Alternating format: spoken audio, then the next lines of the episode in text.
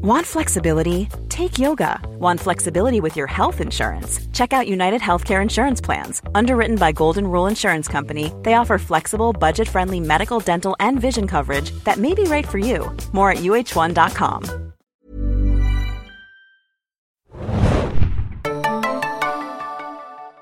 Ahoi, hoi, liebe Serienjunkies da draußen und willkommen zu einem neuen Podcast. Ich bin Adam und mit mir dabei ist heute. Bonjour, bonjour. Anna, ich, ihr.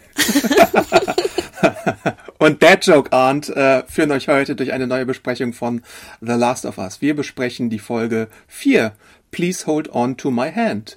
Mit einer Brutto-Laufzeit von 45 Minuten äh, in meinem Screener. Aber bevor wir die besprechen, haben wir natürlich noch einiges an Feedback nachzureichen, denn ich war ja im Urlaub, wie wir auch schon gesagt haben, wir haben ein bisschen vorproduziert und äh, jetzt können wir auf gewisse Sachen und Aspekte einfach eingehen, die sich da angesammelt hatten. Genau, Adam, kurze Frage. Willst du kurz so erzählen von deinem Urlaub? Wir haben ja schon in der Redaktion viel erfahren dürfen. Das war ja auch ganz interessant, vielleicht für einige Hörer und Hörerinnen auch. Ah oui, äh, wenn ihr mir bei Social Media folgt, äh, ich habe mir ein paar Tage bei in Paris gegönnt, Disneyland. Es gab nämlich so eine Aktion, drei Tage mit coolem Hotel dazu und mit einem besonderen Special Event am 27. Januar.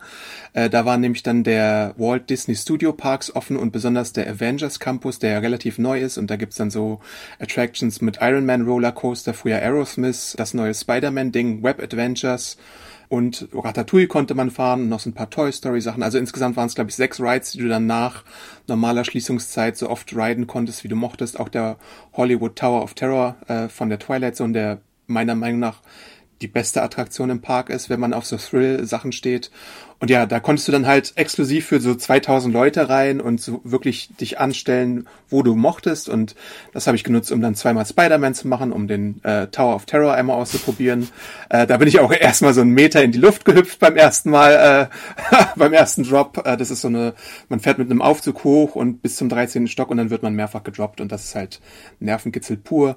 Die Rollercoaster habe ich ausgelassen, die hatte ich bei meinem ersten Disney-Trip gemacht. Da gibt's ja, also jetzt den Iron Man und auch noch den Hyperspace Mountain von Star Wars. Äh, die habe ich diesmal nicht gemacht.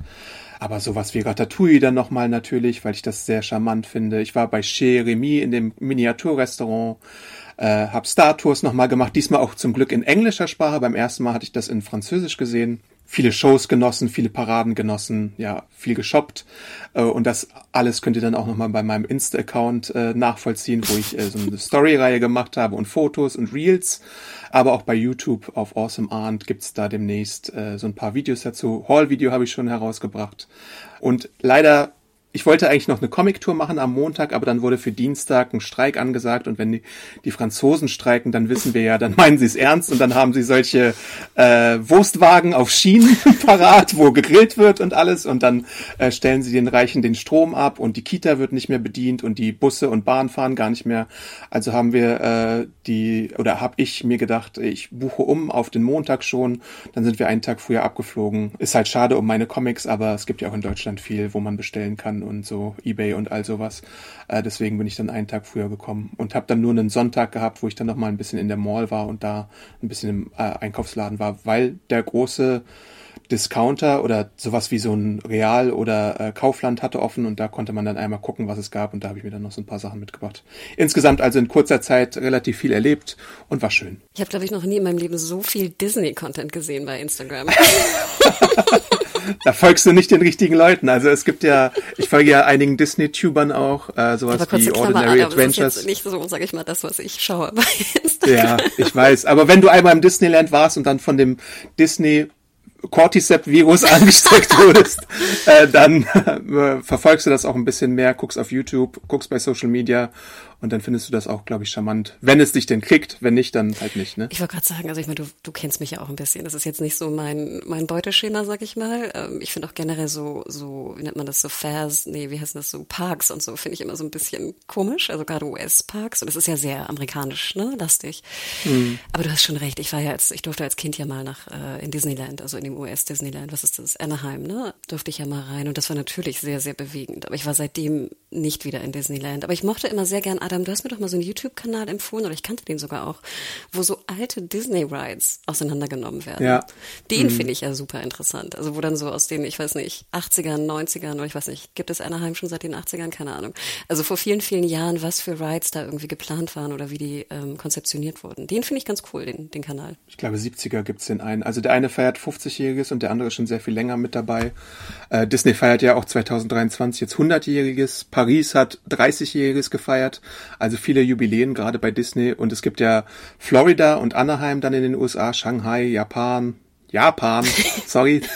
ähm, Japan. Und ich glaube noch einen zweiten oder noch einen, noch einen dritten asiatischen irgendwo, wo ich es mir jetzt nicht gemerkt habe. Also es gibt schon einige Parks in verschiedenen äh, Besitzverhältnissen auch. Da ist ja nicht immer Disney direkt involviert. Äh, ja, aber da gibt's bei YouTube ganz viel Content von, von diesen Disney-Tubern bis hin zu den Leuten, die halt die äh, Ride-Mythen auseinandernehmen oder Rides, die dann nicht mehr fahren oder äh, Pläne für, für Vergnügungsparks und so. Also da gibt's ganz viel, wenn ihr daran interessiert seid, einfach mal bei YouTube schauen. Letzte Frage dazu. Gibt es dann auch so eine Art Disney Grand Slam, so dass du dann alle Parks in allen Ländern besucht haben musst? Äh, das gibt's tatsächlich, ja. ähm, es, die, die bekannteste deutsche Disney-Persönlichkeit, würde ich sagen, die es da so gibt, ist Spinatmädchen. Die hat auch einen Blog. ähm, und äh, nee, das ist eine ganz äh, charmante Persönlichkeit und die hat es tatsächlich auch seit kurzem geschafft, alle Parks abzugrasen. Ich glaube, Shanghai mag sie ganz gerne. Äh, demnächst ist sie jetzt auch wieder in Tokio. Dauernd natürlich in, in Paris, weil das für sie am nächsten dran ist. Aber ja, das gibt es. Und sie hat auch einen Podcast zum Beispiel, genauso wie Mausgebabbel. Äh, das ist auch so eine deutsche Sache, die man sich da anhören kann. Ähm, also die Szene ist da gibt es auf jeden Fall. Und, und die Leute äh, machen sich das auch natürlich zum erklärten Ziel, äh, in alle Parks irgendwie zu gehen. Ich habe bisher nur zweimal Disney Paris geschafft, würde aber gerne, weil ich befreundete äh, Leute habe in Kalifornien, gerne mal äh, in Anaheim äh, reingehen, aber mal sehen, ob ich das demnächst irgendwann mal schaffe. Wollte ich ja vor der Pandemie machen, aber naja, war jetzt für mich auch die erste Reise seit 2019. Ähm, da muss ich viel nachholen. Total. Nee, also sehr, sehr schön, dass du auch wieder zurück bist und nicht hier im Grave, en Grave ist es, glaube ich, ne, in Frankreich immer, dann noch irgendwie feststeckst oder so. Ich glaube, er ist ja auch vorbei. Ähm, aber nice, die Szene, die Disney-Szene. ich äh, halte mich jetzt auch für ein Mausgetier oder so. Nein, keine Ahnung. Aber ja, Wie äh, sweet. ich bin auch noch lange nicht fertig mit dem Content posten, weil ich habe ja natürlich in den drei Tagen ganz viel äh, Material gesammelt und Fotos und so. Und das kann man jetzt auch schön, schön strecken bei Instagram. Also wenn ich euch nerve, tut mir leid, aber das ist jetzt erstmal mein Leben für die nächsten paar Wochen noch. Und ich meine, der nächste Marvel-Film ist ja auch schon, ne? Ähm, die PVs sind ja schon, die Einladungen sind ja schon verschickt. Genau. Ähm, ja. Also da kommt einiges. Ähm, ja, also danke Adam für diesen kleinen Disney-Exkurs. Ihr seid weiterhin beim Last of Us Podcast und nicht beim Disney Ride Fan Podcast. Wir haben sehr, sehr viel Feedback bekommen. Wie gesagt, wir haben euch ja versprochen, dass wir das natürlich nachholen. Wir müssen aber natürlich einmal vorweg auch über dieses Feedback der letzten Folge reden, also der dritten Folge.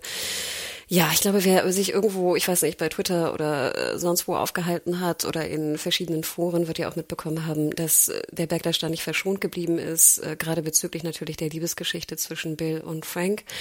Wir haben diesbezüglich auch sehr viele Mails bekommen und da sind wir natürlich auch immer sehr dankbar über eure ehrlichen auch Meinungen und Mails diesbezüglich.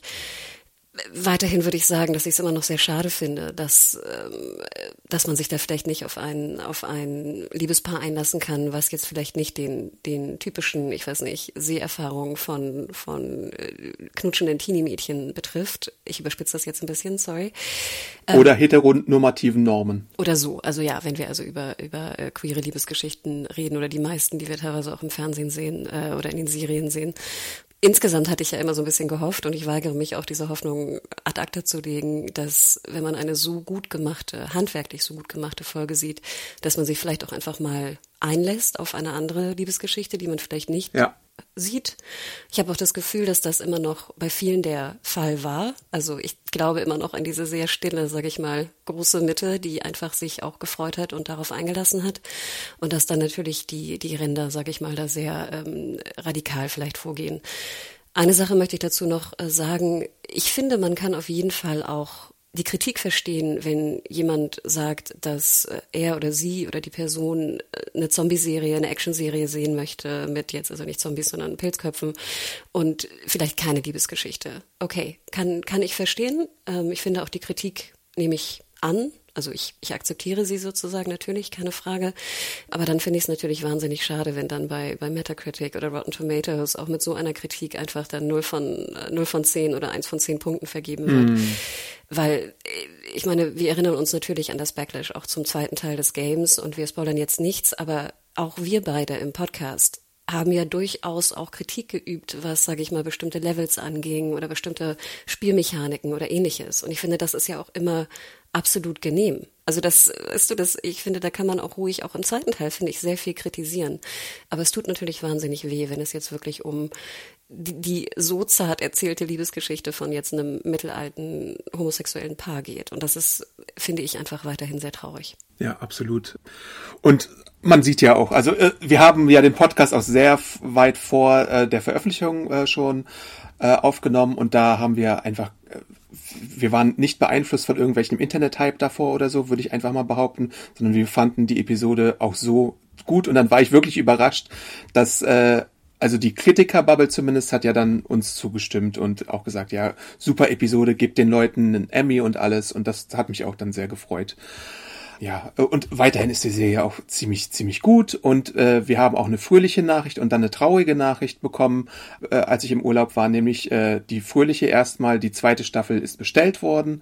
Und da ist halt die Frage, ähm, wie wird das dann adaptiert werden, weil wir wissen ja von Druckmann und Mason, die erste Staffel soll ungefähr das erste Spiel abdecken. Und dann ist halt die Frage, das zweite Spiel, ohne zu viel zu verraten, inhaltlich ist einfach länger. Es wird kaum in einer Staffel adaptierbar sein, würde ich mal behaupten, außer man stockt die Folgenzahl auf. Aber ich persönlich sehe eher so zwei oder drei Staffeln, je nachdem, was die Macher und HBO da selbst denken. Aber so wie ich äh, Casey Blois und so bei HBO kenne, werden sie Druckmann und äh, Mason fragen, was sie denn machen möchten und sich dann nach ihnen richten.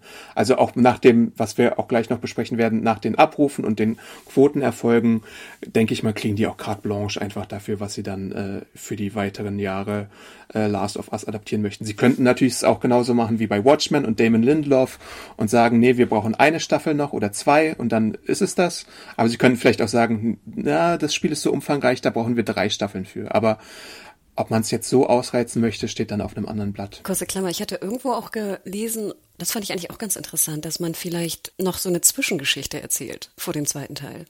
Mhm. Und das finde ich eigentlich auch gar nicht schlecht mein, es vergeht ja ein bisschen Zeit, sag ich mal, zwischen ersten und zweiten Games-Teil. Und ich hätte auch gar nichts dagegen, da noch eine Zwischenstory zu hören. Ja. Oder zu sehen. Wobei sie das bisher erstmal ausgeschlossen hatten, aber man sieht ja, dass sie auch ein bisschen abweichen vom Spiel. Also so diese Cold Opens, die Bill und Frank Sache, die sehr viel ausgeschmückter wurde als in den Games und so. Ja klar, gibt uns irgendwie am Anfang der zweiten Staffel so, so eine Transitionsepisode oder wie man das nennen mag. Also so eine, weiß nicht, eine Zeitraffer-Episode oder so, wo der, wo der äh, Zeitsprung dann ein bisschen äh, vielleicht thematisiert wird. Das fände ich auch, glaube ich, äh, inhaltlich ziemlich cool. Ich bin dabei, wir sind dabei, glaube ich, Hanna. und wir freuen uns. Ist halt nur die Frage, wird es 2024 schon soweit sein oder 2025 wie bei House of the Dragon und Lord of the Rings? Wenn du House of the Dragon für 2024 hast, dann lass dir Last of Us vielleicht für 2025 und rush es nicht raus, wenn es nicht sein muss. Aber wenn es fertig ist, dann ist es halt fertig. Ich weiß halt nicht genau, wie viel jetzt Post-Production in The Last of Us steckt, aber es scheint ja in manchen Folgen schon relativ viel zu sein, wenn man sich die zweite Folge mal anguckt zum Beispiel. Obwohl, Adam, ganz ehrlich, ehrlich, mein Wunsch wäre, dass wir im März 24 Hot D bekommen und dann im September Last of Us. Mhm. Oder? Ja, das wäre doch ziemlich perfekt. Mhm. und machbar, vielleicht. Aber nicht beides auf einmal, bitte. Nein. Das ist zu viel. nein, nein. Dann ereilte uns ja auch noch eine relativ traurige Nachricht, äh, die auch etwas mit dem Thema Last of Us zu tun hat, denn Annie Wershing ist mit 45 Jahren an einem Krebsleiden verstorben. Man kennt Wershing aus ganz vielen verschiedenen Serien, 24, The Vampire Diaries, Runaways, Charm Supernatural, Angel, Timeless, äh, als Borg Queen aus der Star Trek Picard Serie, The Rookie, aber warum es für uns ein Thema ist, ist natürlich, sie war im Game die Original-Testsprecherin, die wir in der Serie als Anna Torf kennengelernt haben. Haben und deswegen wollte ich das auf jeden Fall nochmal erwähnen, weil A, 45 ist überhaupt gar kein Alter. Es ist super tragisch, weil sie äh, Mann und Kinder hinterlässt. Und das ist relativ plötzlich kam, die Diagnose kam erst 2020 und ja, Tess ist halt jetzt äh, nicht mehr unter uns aus dem Game. Und das ist super schade. So, und dann die äh, Nachrichten zu den Abrufen und Quoten. Da, da hatten wir schon äh, in den Podcasts davor so ein bisschen äh, was berichtet, nämlich die erste Folge hatte am Montag über HBO und HBO Max verteilt 4,7 Millionen Abrufe. Die zweite Folge hatte dann ein Plus von 22 Prozent mit 5,7 Millionen Abrufen und die dritte Folge hatte dann ein weiteres Plus von 37 Prozent und hatte dann 6,4 Millionen Abrufe. Damit gemeint ist dann immer montags beziehungsweise sonntags die Ausstrahlung bei HBO und HBO Max. Und da die Zusatzinformation aus der dritten Woche ist, dass im Durchschnitt die ersten beiden Folgen jetzt 21,3 Millionen Abrufe generiert haben. Das ist schon mal eine Hausnummer, denn wenn man es vergleicht, so was wie Euphoria und The White Lotus in der zweiten Staffel hatten 19,5 äh, Millionen beziehungsweise 15,5 Millionen Abrufe und sowas wie, wenn man mal zurückblickt, so die super Erfolgsformate The Sopranos im Jahr 2002, da hatte die Staffel 4 beispielsweise, wie HBO es dann herausstellt, 18,2 Millionen. Sex and the City hatte in Staffel 5 13,8 Millionen, Six Feet Under in Staffel 2 12,1 Millionen Zuschauer. Und natürlich der Spitzenreiter bleibt dann sowas wie Game of Thrones und House of the Dragon mit noch ein bisschen stärkeren Zuschauerzahlen, aber für ein Debüt und als Serie ist das ja schon ziemlich, ziemlich beeindruckend, muss man sagen. Was ich sehr interessant finde, ist, dass ja bei diesen äh, Abrufdaten auch immer wieder gesagt wird, dass eigentlich die linearen Zahlen oder die Zahlen linear plus First Day nur 20 bis 40 Prozent ausmachen von den Gesamtzahlen. Richtig. Und ich finde, hier sieht man ja schon, wenn du sagst, wir gehen jetzt in die 21, 22 Millionen Abrufe und also für den Piloten und wir hatten am Anfang, sage ich mal, nur die Zahl nur in Anführungsstrichen von 4,6 Millionen oder sowas, dass wir da ja schon weit eigentlich an der 20-Prozent-Marke sind, wenn nicht sogar darunter. Und das finde ich ist ja auch eine Entwicklung, die Wahnsinn ist. Und wir haben ja auch keine internationalen Zahlen bisher, glaube ich äh, zumindest. Ja, ich Adam, glaube, deine Theorie, Zahlen, deine Theorie, 39 Millionen. Alle Zahlen, die wir bisher haben, sind so US äh, gestützt. Äh, Sky hat bisher immer noch keine PM dazu herausgegeben. Äh, die Serie startet ja linear im März. Ich glaube, am 7. oder am 6. März startet sie bei Sky, dann bei Sky Atlantic. Da werden dann wahrscheinlich auch noch mal mehr Leute zuschauen. Ähm, aber bisher gibt es da noch keine belastbaren Zahlen dazu. Ich habe aber Zahlen rausgesucht, Adam. Und zwar für Oho. UK.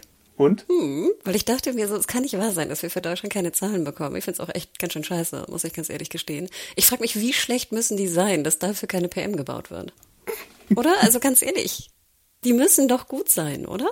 Ich verstehe es nicht. Ja, ich würde es auch denken. Naja, ich habe in UK relativ wenig gefunden. Ich habe auch das Gefühl, dass mein Google irgendwie noch nicht für UK-Quotenzahlen irgendwie äh, strukturiert ist. Jedenfalls habe ich da die Zahl äh, im Netz rumfliegen sehen, äh, dass jetzt also nach drei Wochen drei Millionen pro Folge angegeben wird.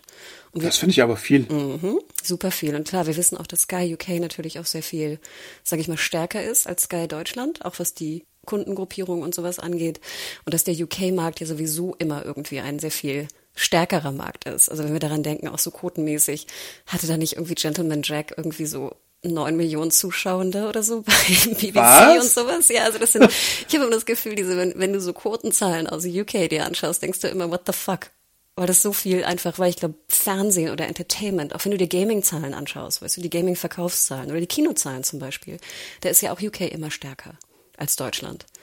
Und deswegen Ja, und auch sowas wie BBC hat ja dann auch mit, mit so einer Serie wie, weiß weiß ich, was da so läuft, mit diesen Mercurio-Serien oder so, Bodyguard oder dieses U-Boot-Drama, mm. da hatten sie ja dann auch manchmal so acht bis zwölf Millionen genau. äh, Zuschauer. Also deswegen, ne, UK immer ein sehr, sehr starker Markt und da, wie gesagt, hatte ich nur diese Zahl also gesehen bei drei Millionen. Und das ist natürlich Wahnsinn. Super.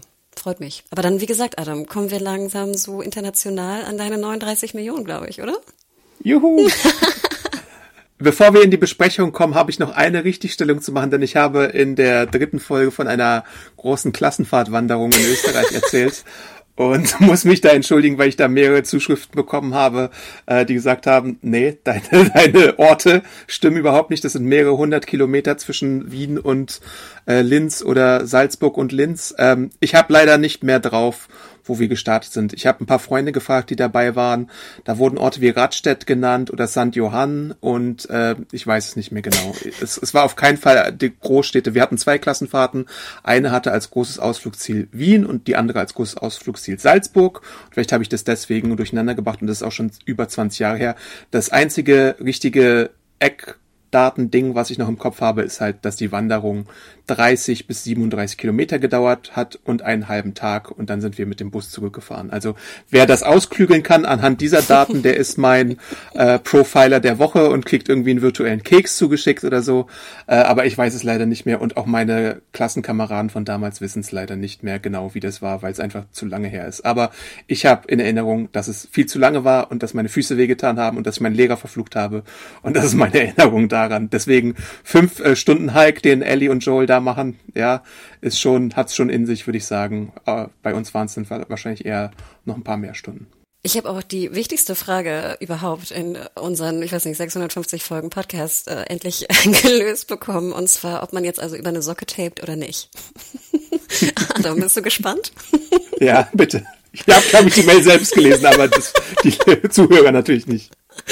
Also, und zwar haben wir, ich hatte schon vorher über, ich glaube, Instagram und Twitter war das. Vielen, vielen Dank auch dafür. Von verschiedenen Sportlerinnen auch sozusagen Mails bekommen, ob das jetzt eine Orthese ist oder ähnliches. Ne? Also diese Dinger, die man bekommt, wenn man irgendwas hat an der Hand oder am Fuß ähm, zur Stabilisierung. Aber jetzt ganz offiziell ein neuer Kandidat für unsere Kartei, und zwar der liebe Manuel. Und er schreibt, mit der letzten Folge von The Last of Us sehe ich meine Chance, in die Kartei zu kommen. Ja, bist du, Manuel.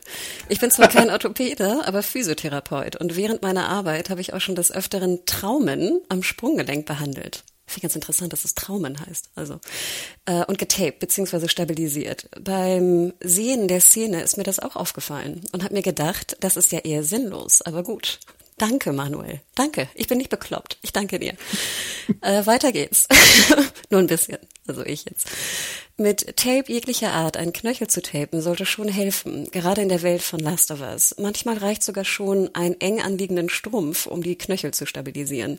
Bei nochmaligen Anschauen der Szene sieht man aber, dass Tess doch eine eher normale Wollsocke trägt. Wie Hannah hier schon gesagt hat, wäre es kein Problem gewesen, die Socke auszuziehen, zu tapen und dann die Socke wieder anzuziehen dann noch den Stiefel eng schnüren und man ist super stabilisiert. Wäre sicher sinnvoller gewesen, als über die Socke zu tapen. Aber eine kurze Strecke ist es. Lass sie! ich bin so dankbar. Das war echt die schönste Mail, die ich bekommen habe.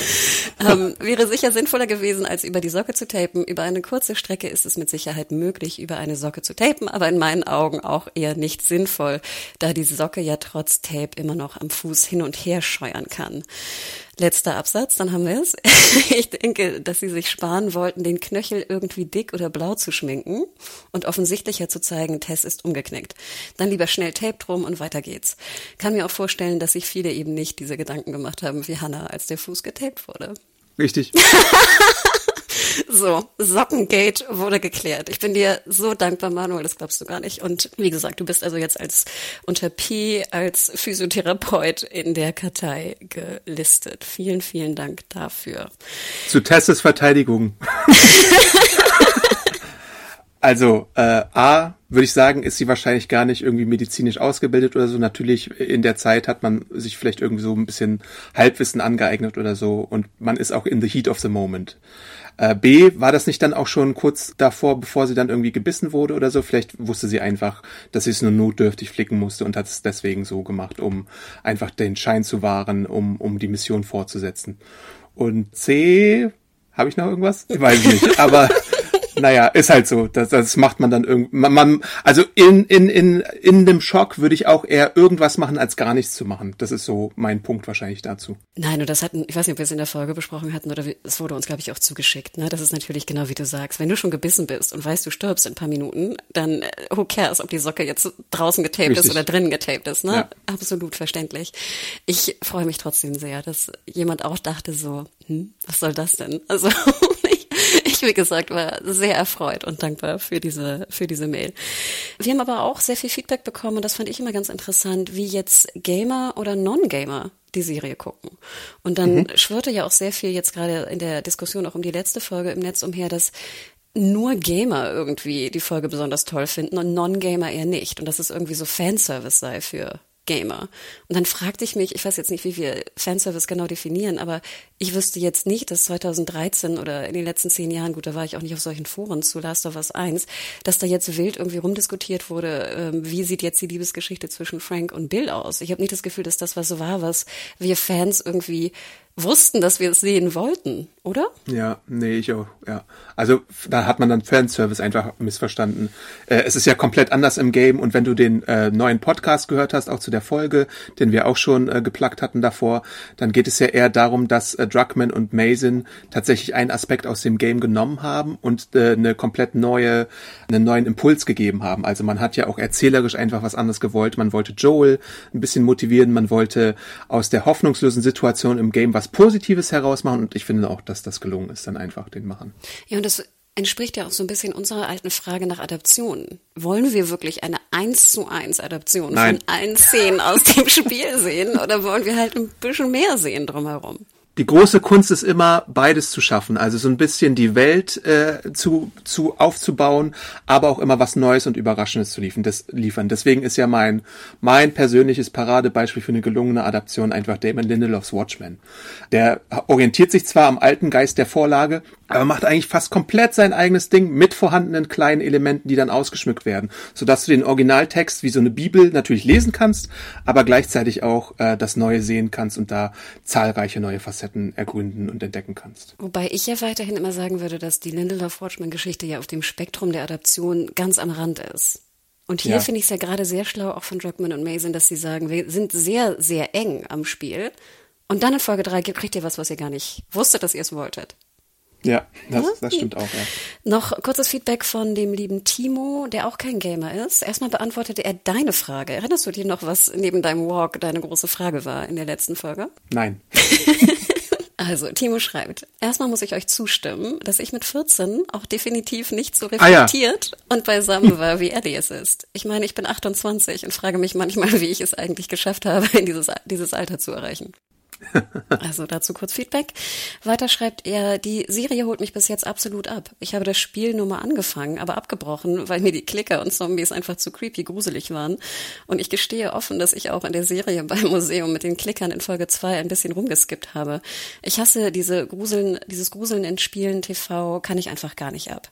Und Folge 3 mit dieser Side Story war natürlich ein absolutes emotionales Brett, was ich so einfach so gar nicht habe kommen sehen. Allerbeste Grüße aus der Nähe von Bremen würde ich jetzt mal als Non-Gamer bezeichnen, obwohl er wahrscheinlich gamed, aber jetzt sage ich mal, dies, die die Spielgeschichte nicht kennt. Ein anderer Hinweis, den ich auch noch interessant fand, und zwar von Christine via Instagram. Sie schreibt, als die Geschichte um Bill und Frank anfing, hatte ich richtig Angst. Ich war sicher, Frank versucht, Bill umzubringen oder auszurauben. Mehr als eine Dekade TVD, wo man immer lernt, wie schlecht Menschen sind, haben mich offenbar versaut. Ja, aber das kommt ja in der vierten Folge dann vielleicht zum Tragen. Aber das fand ich auch ganz interessant, dass man es auch vielleicht so lesen kann, wenn man jetzt äh, Non-Gamer ist. Äh, noch eine Mail von Christian, der Gamer ist wiederum.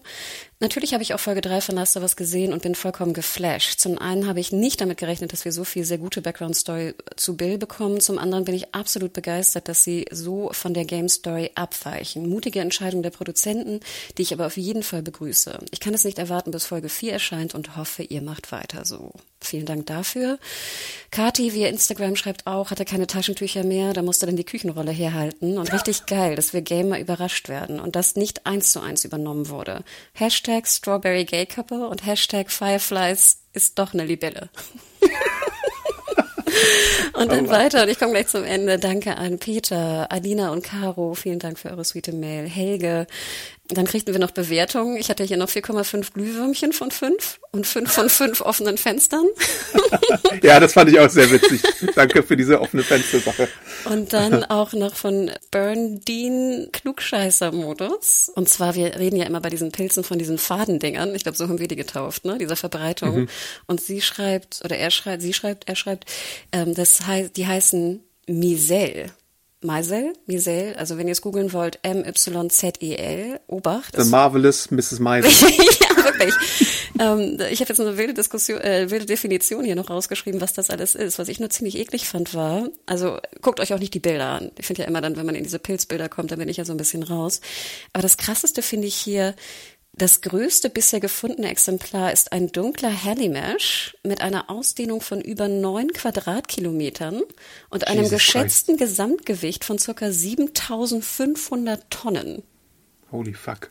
Dieser Organismus gilt, heute- gilt heute als das größte Lebewesen der Erde. Sein vermutetes Alter beträgt mindestens 1900 Jahre, vielleicht auch über 8000 Jahre.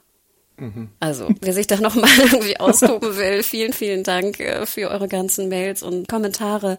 Hat wirklich Spaß gemacht. Vielen Dank. Ich habe noch zwei ganz kurze Shoutouts. Ich weiß, wir sind jetzt schon sehr lange beim Feedback, aber trotzdem. Äh, einmal Christiane, die auch äh, sich empfiehlt als Pflegeperson äh, für die Kartei. Und äh, dann hatten wir bei dem YouTube-Video auch nochmal einen Pilzexperten und da kommen wir vielleicht irgendwann nochmal dazu, wenn Pilze wieder ein bisschen mehr eine Rolle spielen. Äh, aber da wurde Pilzwissen angedeutet und das fand ich ganz äh, zauberhaft von der Person, die uns das hinterlassen hat. Das war relativ ausführliches Feedback. Das könnt ihr euch, glaube ich, äh, in einer der Folgen bei YouTube dann nochmal zu Gemüte führen. Fantastisch, danke dafür. Und noch ein kleiner, kleines Dankeschön auch an Jens, Alternative Honk, glaube ich, auf Twitter, wenn ich es richtig notiert habe. Und er hat natürlich absolut recht, dass also jetzt die Last of Us Version, die im März rauskommt, ein Remake ist und nicht ein Remastered, wie ich es immer falsch, fälschlicherweise gesagt habe. Weil Remastered natürlich jetzt im Gaming eher, sag ich mal, so Auffrischungen sind, äh, was Grafik und Co. angeht. Aber jetzt die Version, die kommt, ist also ein Remake, was dann nach Gaming-Sinne heißt, dass also wirklich auch Dinge neu gebaut wurden oder das ganze Ding eigentlich neu gebaut wurde. Nicht inhaltlich neu gebaut wurde, aber sozusagen technisch neu gebaut wurde und mit äh, neuen Features oder äh, Variationen auch diesbezüglich. Ja, danke dafür. Dann haben wir es, Adam. Okay, äh, also bevor wir jetzt, also eine Anmerkung von mir, bevor wir jetzt zur Besprechung von Please Hold On to My Hand kommen.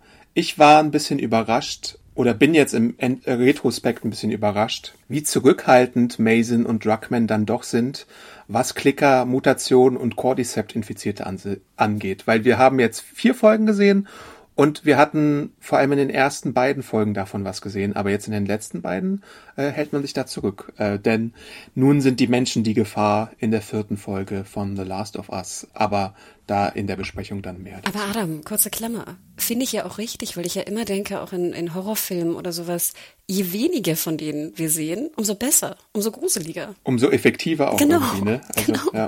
Und es bringt ja nichts, wenn wir jetzt Millionen von, von Klickern sehen, dann ist es irgendwie extrem langweilig schnell. ja, man stumpft dann wahrscheinlich irgendwann des Effektes wegen ab und so, wie es jetzt ist, so als kleine Prise Salz in der Pilzsuppe, äh, ist das eigentlich vielleicht auch ganz gut.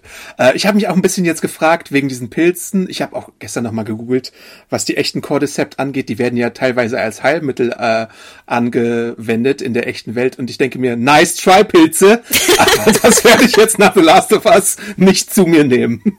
Äh, ich gehe ein bisschen auf Distanz zu Pilzen, denn äh, irgendwie kommt da jetzt eine neue Vier, die unlocked wurde bei mir hoch. Ähm, Aber Adam, es gibt doch Wie ganz- geht's dir da? Es- Ich wollte gerade sagen, es gibt auch ganz viele unterschiedliche Pilze auf der Welt. Also ich denke, das sollte ja einem vielleicht deutlich werden. Und ich meine, es ist doch auch schon lange bekannt, dass in vielen Medikamenten, soweit ich weiß, auch da sozusagen, also sorry, so kenne ich mich nicht aus, sorry, Pharmazeuten, Pharmazeutinnen bitte schreiben. Aber ich dachte immer, dass sozusagen die Basis oder die natürliche Basis auch oftmals Pilze sind. Ja, das kann sein. Ja Aber gut. ich werde es jetzt meiden. Das ist Gott, ich Naja. sehe dich, ich seh dich jeden Beipackzettel, weißt du? Analysieren. Pilz drin? Super Mario ist auch auf Pilzen. Der sollte sich vorsehen, der Junge. äh, naja, okay. Also, die Folge beginnt mit Ellie, die so ein bisschen Taxi-Driver mit ihrer gefundenen Waffe spielt, sich das Magazin anguckt, eine Kugel verliert, den Geruch der Waffe aufnimmt und dann immer, wenn sie ein Geräusch äh, hört, sie äh, vorsichtig wegpackt oder zumindest schon mal andeutet, sie wegzupacken. Denn sie halten an einer Ex-Tankstelle und müssen das jede Stunde machen, weil Benzin ist nicht mehr das, was es mal war. Es ist sozusagen fast Wasser, sagt Joel zu ihr. Und er macht die gute alte Benzinabsaugmethode von einem alten Auto, was da steht. Und versucht damit neuen Treibstoff zu organisieren. Aber Genius, Adam. Also ganz, ganz viel habe ich da. Sorry, ich, ich mach's schnell. Erstmal sehr verständlich finde ich, dass Ellie, sag ich mal, rumspielt mit der Pistole, oder? Also das würde ich ja auch machen. Ich glaube, das würde jeder Mhm. Ja. machen, oder? Und auch so Ja. dieses vom Spiegel, ne, dieses Gepose, ne, dieses Benutzen, äh, fand ich super. Also super, dass das wirklich so war. Natürlich hoffe ich, dass sie die Patrone wieder aufgesammelt hat. Ich glaube, hat sie auch nachher, Ja, oder? hat sie. Ich fragte mich nämlich auch, ich weiß nicht, ob du das weißt, aber vielleicht eine Frage auch an Bolle. Sorry, Bolle, falls du da draußen nicht gerade auf geheimer Mission bist.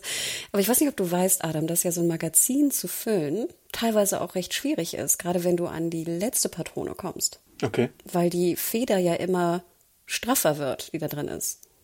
Mhm. Und sozusagen, hm, ich sage jetzt nicht, woher ich das weiß, aber sozusagen, es, ist, es wird schwieriger und es kommt natürlich hier darauf an, welche, welche Magazine du lädst. Aber ich habe gehört, dass es gerade bei der letzten Patrone sehr, sehr schwierig werden kann, weil halt die, die Feder sehr viel stärker gespannt ist sozusagen. Aber nur so. Hashtag Hannah schießt in ihrer Freizeit auf Pilzköpfe.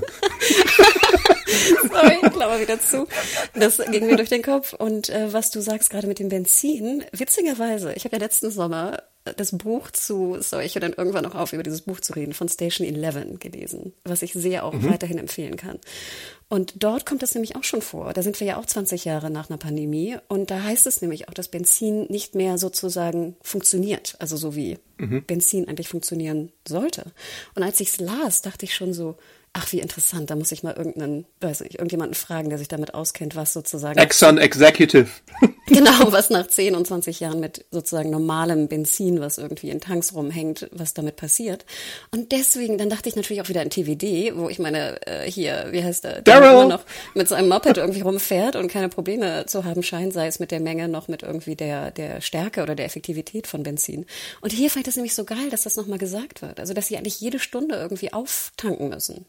Krass. Ja, bei The Walking Dead könnte ich es mir vielleicht so zurecht äh, erklären, dass sie irgendwann ja mal 13 Jahre, in der sie in der Apokalypse leben, dazu übergegangen sind, selbst wieder Benzin herzustellen mit was weiß ich, Rapsöl oder mit sonst irgendwas. Also hoffentlich ist das eine Erklärung, weil sonst äh, ist es unverantwortlich, wie Daryl da mit seinem Bike da durch die Gegend brettert. Aber ist es ja sowieso äh, egal. Ja, und ich fand es auch so süß hier, wie dann Ellie natürlich fragt, wie das funktioniert, ne, mit diesem Ansaugeding. Und, ja, äh, und er so ein Bullshit erklärt. Und sie findet natürlich oder, oder zitiert auch aus dem, aus dem Pannbuch, was natürlich auch sehr, sehr sweet ja. ist, finde ich. Und die ganze Folge eigentlich auch äh, mich erheitert hat. So viele Dad-Jokes, so viele schlechte Puns, Algebra und so. Oh, ja. Das ist ja ich bin sehr gespannt, äh, wie das übersetzt wird, denn das ist die Königsdisziplin, solche Wortspiele. Da nimmt man wahrscheinlich dann einfach irgendwas anderes, was irgendwo passt. Das ist ja inhaltlich dann auch egal. Hauptsache, es ist irgendwie so schlecht witzig. Äh, aber trotzdem kann man natürlich gespannt sein, wie das Lippensynchron funktioniert und wie das inhaltlich dann funktioniert in der Synchrofassung. Ja, und welche Puns es sind, weil ich fand, hier waren das relativ gute. Ja. Also ich finde ja auch viele auch ziemlich doof. Ja. Ist dir der Himmel aufgefallen, kurz bevor sie weitergefahren sind? Wie die Wolkendecke sich da so auf der einen Seite quasi verbreitet hatte. Das fand ich nämlich ein schönes Bild. Oh, ist mir nicht aufgefallen. Ich habe sozusagen die Autoszene, da habe ich sehr darauf geachtet, was so am Straßenrand ist und wie viel Grün da sozusagen und Moos irgendwie über die Autos geworfen wurde. Das ist mir aufgefallen. Auf den ja. Himmel habe ich nicht geachtet. Damn. Also Ellie hat ja eine neue Kassette gefunden. Nach Linda Ronstadt haben wir jetzt Hank Williams als kleinen Soundtrack mit dabei. Wir haben eine Szene, die wir auch aus dem Game kennen und uns erinnern, nämlich mit dem Gay Magazine, was äh, Ellie entdeckt und das Foldout bestaunt äh, und das große Gemächt der Person, die dort abgebildet ist. Äh, fragt natürlich auch als Joke, warum die Seiten so zusammenkleben, aber sie weiß es, äh, das war nur so, um äh, Joel in die Bredouille zu bringen. Und äh, wir sehen dann das zerfallene Amerikaner mit so vielen typisch amerikanischen Highway-Sachen, Autowracks und wie du schon sagst, überwucherte Szenarien. Und irgendwann beschließen sie dann halt einen Halt zu machen, weil Joel genug gefahren ist. A lot can happen in the next three years. Like a chatbot may be your new best friend. But what won't change? Needing health insurance. United Healthcare Tri Term Medical Plans are available for these changing times. Underwritten by Golden Rule Insurance Company, they offer budget-friendly, flexible coverage for people who are in between jobs or missed open enrollment. The plans last nearly three years in some states, with access to a nationwide network of doctors and hospitals. So for whatever tomorrow brings, United Healthcare Tri-Term Medical Plans may be for you. Learn more at uh1.com. Hast du zu der Szene oder zu der Sequenz was? Ich musste wieder daran denken, was du letztes Mal sagtest bezüglich ihrer Stimme, weil krass, dass Bella Ramsey hier in dieser Autofahrszene mit dem Magazin und wenn sie es rauswirft, komplett die Betonung macht, wie Ashley Johnson ja. im Game. Weil ich kenne diese Szene ja. einfach sehr, sehr gut, weil das einfach eine sehr ikonografische, sorry, ich benutze das Wort jetzt einfach Game-Szene ist. Und dann die Intonation, ne, dieses how do you walk in there? Weißt du, das war total Ashley Johnson. Ja. Ich kann es leider nicht, sorry. Und bye bye dudes. Ne? Und da dachte ich mir auch so, ja, mhm. du hast recht. Die Stimme war schon sehr, sehr ähnlich, beziehungsweise vor allem die Intonation. Also ich muss meine Aussage aus der letzten Folge auch wieder zurücknehmen. Man muss sich natürlich auch als Schauspieler erstmal ein bisschen eingrooven, aber ich habe hab schon die ersten sozusagen äh, Anzeichen gesehen, dass sie das schon auf jeden Fall gut machen wird. Und das sieht man jetzt tatsächlich, wie du schon sagst, jetzt nochmal sehr viel schöner. Auch wenn man das Game kennt, dann ist es wirklich relativ nah dran. Und was ich immer wieder interessant finde, ING, äh, IGN macht ja beispielsweise auf Social Media so Vergleichsposts, Game und Serie. Das ist jetzt für uns ein bisschen zu aufwendig, sowas zu machen, aber ihr könnt es da zum Beispiel sehen und auch viele andere Websites, die sowas haben. Und ich finde da immer interessant, das ist so ein ganz kleines Detail, aber zum Beispiel das Poster oder die Posen äh, oder die Platzierung der Charaktere sind gespiegelt meistens. Äh, Screen Rant hat ja auch solche Videos mit Easter Eggs, die du äh, vielleicht verpasst hast, nur so als Hinweis. Und meistens ist es dann so, dass Joel und Ellie einfach nur auf der anderen Seite stehen. Und das ist dann auch so, so ein Ding von wegen, ja, das Game existiert, aber wir machen bewusst jetzt diese Unterscheidung, dass sie die äh, Position getauscht haben, um vielleicht so eine Spiegelung einfach, um so eine alternative äh, Version, um ein Spiegeluniversum zu zeigen, wie es denn auch sein kann. Ja, und ich finde, nochmal zurück auf das Thema Fanservice zu kommen. Ich weiß nicht, ob wir das schon Fanservice nennen. Vielleicht schon, ja. Aber wie du sagst, das ist so ganz subtil reingedroppter Fanservice. Das ist wie so ein Kopfnicken an Gamer, die jetzt irgendwie da jede, jede Szene noch, Aufbau der Szenen äh, sich dran erinnern. Aber es ist jetzt nicht, dass es irgendwie stört, auch im, im Kontext der Serie. Und das finde ich ja persönlich immer perfekten Fanservice. Genau. Und die Folge würde ich auch einfach als Slice of Life Folge irgendwie charakterisieren. Also wir hängen viel mit den beiden ab. Wir lernen sie ein bisschen kennen. Wir sehen, dass sie miteinander wärmer werden. Äh, dass Joel auch ein bisschen aufweicht und Ellie ein bisschen mehr mag. Das finde ich alles ganz gut für die Charakterzeichnung und Charakterisierung, denn es wird ja auch schnell, relativ schnell, relativ ernst dann irgendwann in den nächsten paar Momenten, auch, auch schon in der Folge. Und das, das ist einfach gute Arbeit, die hier geleistet wird. Ja, und das Worldbuilding, Adam. Also du sagst es hier. Natürlich diese Beziehung Joel zu Ellie, ne, auch dieses Väterliche, was er teilweise hat. Die Fragen, die gestellt werden von ihr, dieses auch, was er dann erzählt oder erklärt, warum wir jetzt irgendwie von, ne, die unter, den Unterschlupf irgendwie im Wald suchen, was da für Gefahren herrschen. Aber das Worldbuilding, in jeder Szene ist sozusagen etwas da, was die Welt authentischer macht oder echter macht, jetzt in der banalen Variante. Ellie hat noch nie eine Straßenkarte gesehen. Ja. Warum auch? Weißt du, wenn du mhm. das erste Mal eine Straßenkarte siehst, ich weiß auch noch, wie mein Vater mir zum ersten Mal Karte lesen aufgetischt hat, wo ich dachte so, oh, oh Gott, weißt du, what the fuck? Das, das woher soll sie das denn auch äh, können, in Anführungsstrichen? Dass sie noch nie Kaffee gerochen hat. Weißt du, das sind so ganz viele Kleinigkeiten, die aber so cool fürs Worldbuilding und fürs Feeling und für dieses, dass die Welt einfach echt erscheint. Ich bin begeistert. Ja, richtig. Äh, und zu der Sache, dass sie als 14-Jährige halt äh, wenig Kartenleseskills hat, muss ich zu ihrer Verteidigung sagen, wenn ich Google Maps aufrufe und GPS eingeschaltet habe, laufe ich trotzdem noch in zwei von drei Fällen in die falsche Richtung, bis ich dann die richtige Richtung gefunden habe. Also Orientierungsprops an äh, Ellie in der Situation. Ja gut, aber Adam, also, glaube ich, auch der Mensch mit der schlechtesten Orientierung, die ich kenne. Sorry. Das ist richtig. Äh, ja, also Joel entscheidet dann, dass sie für den Tag genug gefahren sind und biegt dann querfeldein in so ein Waldstück ein. Und dann ist Essenszeit. Es gibt Dosenravioli, 20 Jahre alte Chef Boyardee, äh, wo ich mich gefragt habe, ich wusste gar nicht so richtig und ich habe ja Zeit in den USA verbracht äh, dass so Dosenravioli da auch ein Ding ist. Ich dachte tatsächlich eher, dass es ein europäisches beziehungsweise deutsches Ding fast ist, äh, weil ich eher sowas an wie Tomato Soup oder Spaghetti O's gedacht hatte, äh, was man da in den USA dann mehr isst. Ähm, das hat mich dann ein bisschen überrascht. Ich habe mich gefragt, ob das nicht auch vielleicht so ein altes Ding ist. Also ich habe das Gefühl, dass ich als Teenager oder so Preteen in Deutschland dann sehr viel Ravioli bekommen habe von meinen Eltern oder selber machen musste, wenn die nicht da waren. Und dass das aber heutzutage irgendwie weniger ist. Ich weiß ja nicht, wenn man heute irgendwie 15 ist oder so, ob man dann noch Dosen-Ravioli kriegt. Ich glaube, das ist eher hm. so ein mhm. Oldtime, Oldtimer-Ding. Ich habe nämlich irgendwann mal vor fünf Jahren, habe ich mal so eine Dose Ravioli irgendwie gekauft. Das schmeckt ja auch so scheiße. Mir war gar nicht hey. bewusst, wie scheiße das schmeckt. Also ich esse es schon noch ganz gerne. Es gibt ja die inzwischen auch die vegetarische Variante davon. Und das esse ich einmal alle zwei Wochen oder so auch mal ganz Wirklich? gerne. Wirklich? Okay. Ja. Nee, ich dachte, das wäre so ein, weißt du, wo sind wir jetzt? Wir sind ja, was sagtest du, die Pandemie? 2023 sind wir. Genau, aber die Pandemie oder der Ausbruch war 2003. Genau. So. Das heißt sozusagen, wir sind ja eigentlich von der Produktion der Dosen in 2003 stehen geblieben. Genau. Und dann würde ich ja. mal vielleicht vermuten, wenn ihr irgendwie aus dem Lebensmittel-Einzelhandel kommt oder so, mal eine Frage, essen wir heute weniger Dosen Ravioli als vor 20 Jahren? Ich würde sagen, ja. Ich glaube, die, die äh, Elternschaft oder Elternsein hat sich so ein bisschen äh, verändert und da würde man wahrscheinlich eher so kochen und so, da hast du schon recht, aber gewisse Leute, auch so gewisse Einkommensschichten, ohne jetzt irgendwie No Front oder so, ich gehörte dazu, aber das gehört, glaube ich, bei so einer Erziehung dann auch dazu. Aber würdest du dann nicht eher hier Miracoli machen oder so als Dosenravioli? Nein, Miracoli ist viel zu teuer. Also so eine schöne Dosenravioli-Sache. Ich, ich habe ja auch nie Miracoli gekauft. Wir hatten schön die ja, so Aldi Fake, oder Lidl. Ich wollte äh, sagen, es gibt ja auch Fake Miracoli, wie auch immer es dann ja. heißt. Nee. also wenn du, wenn du da nicht so viel Geld hast, dann greifst du eher zu den Discounter-Sachen und äh, zu so einer Dose, würde ich schon sagen. Vor allem, wenn du auch so Schlüsselkind warst oder so, was bei mir auch zum Beispiel der Fall war. Hm. Interesting. Nee, aber schreibt uns gerne. Würde mich auch interessieren. Okay. Aber ich, ich dachte mir die ganze Zeit, oh Gott, das muss furchtbar schmecken.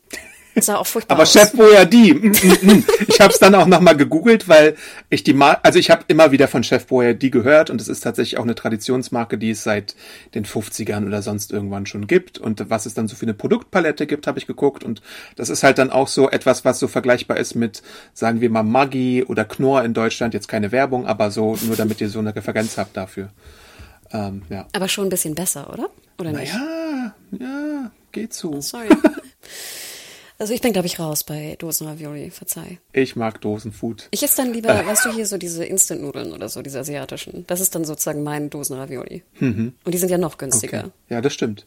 Warum hat äh, Joel jetzt diesen, diesen Ort gewählt? Weil es ist natürlich äh, too remote, wie er, glaube ich, sagt, für die Infected. Also, wenn es eine Gefahr gibt, dann sind es die Menschen. Und dann fragt Ellie, was werden die mit uns machen? Werden die uns ausrauben? Äh, und er sagt, nee, die haben äh, schlimmere Dinge im Kopf. Und da macht er bei ihr natürlich ein Kopfkino und dann schlagen sie das Nachtlager auf und äh, der Schlafsack wird äh, ausgerollt und das Gewehr ist dann immer an seiner Seite. Aber wie meinst du das mit Kopfkino? Also ich denke, das ist ja auch, das ist ja auch etwas, was, sorry, was ich bei TVD immer scheiße fand. Nicht, dass ich das sehen will, aber ich finde gut, dass zumindest erwähnt wird, dass dann der Tod, in Anführungsstrichen, wenn du überfallen wirst, jetzt gerade als Mädchen oder Frau, dass da auch noch schlimmere Dinge passieren können. Hm. Oder? Ja. Also das finde ich ja, das, das dürfen wir ja nicht einfach weglassen oder negieren. Richtig. Aber Ellie lässt sich ja davon nicht so, also kurz natürlich ist sie, schluckt sie so ein bisschen, aber dann holt sie direkt den nächsten Bad Joke raus. Why did the crow get an award? Und den das kannte er natürlich, cause it was outstanding in his field. das ist so schlecht. Aber ähm, naja, ne? diese, diese Interaktion, als sie ihn You Dick nennt und so. Und ja, das, das ist schon eine süße Szene auf jeden Fall. Aber wie niedlich ist das bitte? Und ganz ehrlich, Kudos an Pedro Pascal, wenn er, weißt du, wenn die beiden so liegen und so einschlafen wollen und er so klein so ein bisschen schmunzelt in seinen, ja. ist so in seinen, in seinen Schlaf. Das ist so, das ist so bezaubernd, so bezaubernd gespielt, diese Interaktion ja. zwischen den beiden. Wahnsinn. Er hält dann auch so ein bisschen äh, Wache in der Nacht oder steht ein bisschen früher auf. Ich weiß gar nicht, ob er wirklich schläft oder nur so tut, um sie in Sicherheit zu wiegen. Und dann am nächsten Morgen die Kaffeesituation, die du schon angesprochen hast, wo sie es richtig eklig findet und noch nie Kaffee gerochen hat aber was ich danach noch fast witziger fand, ist, als sie im Auto wieder sitzen und er so einen gigantischen Thermos hat, wo er draus trinkt, der so groß ist wie meine Teekanne zu Hause, wo zwei Liter reinpassen. Äh, ja, also das ist schon, das ist groß. Na gut, zwei Witzig. Liter passen da nicht rein, oder? Einen würde in ich meine sagen. aber, in ja, meine ja, in, äh, zu Hause. Nein, das war wirklich sehr, sehr sweet. Und dann, äh, komischerweise, das war meine Lieblingsstory, wo ich wirklich laut, äh, oder Lieblingsspruch, wo ich wirklich laut gelacht hatte, war dieses, äh, sie reden dann natürlich, also Ellie fragt natürlich weiterhin und dann fragt sie natürlich auch nach Tommy. Und er mhm. antwortet doch irgendwie so, ja, ja, es ist eine lange Geschichte. Und sie sagt schon länger als 25 Stunden. Sorry, aber das finde ich ist die beste Antwort in so einer Situation. Ja. Aber sag mal, Adam, ja. was erfahren wir denn über Tommy eigentlich? Wir wissen ja, glaube ich, schon, dass er der jüngere Bruder war. Wir wissen, dass er, also Joel erzählt dann, dass er ein sogenannter Joiner ist, also jemand, der davon träumt, ein Held zu werden. Deswegen ist er auch direkt nach der Highschool in die Armee gegangen, zur Operation Desert Storm, wo ich immer im Kopf ein bisschen rechnen muss, kann es hinhauen, aber ich glaube, es haut hin, weil 90er und so. Und die, Joel sagt ja auch, er ist 56 Jahre alt, also muss man immer ein bisschen nachrechnen. Und dann sind, hat er ihn davon überzeugt, überzeugt, äh, der Gruppe in Boston beizutreten, wo man Tess dann auch kennengelernt hat. Tommy hat Marlene kennengelernt und sie hat ihn davon überzeugt, den Fireflies beizutreten, die davon träumen, die Welt zu retten. Und das Letzte, was er von ihm gehört hatte, war, dass er äh, aufgehört hat, bei den Fireflies zu sein und nun muss er ihn halt irgendwie äh, finden.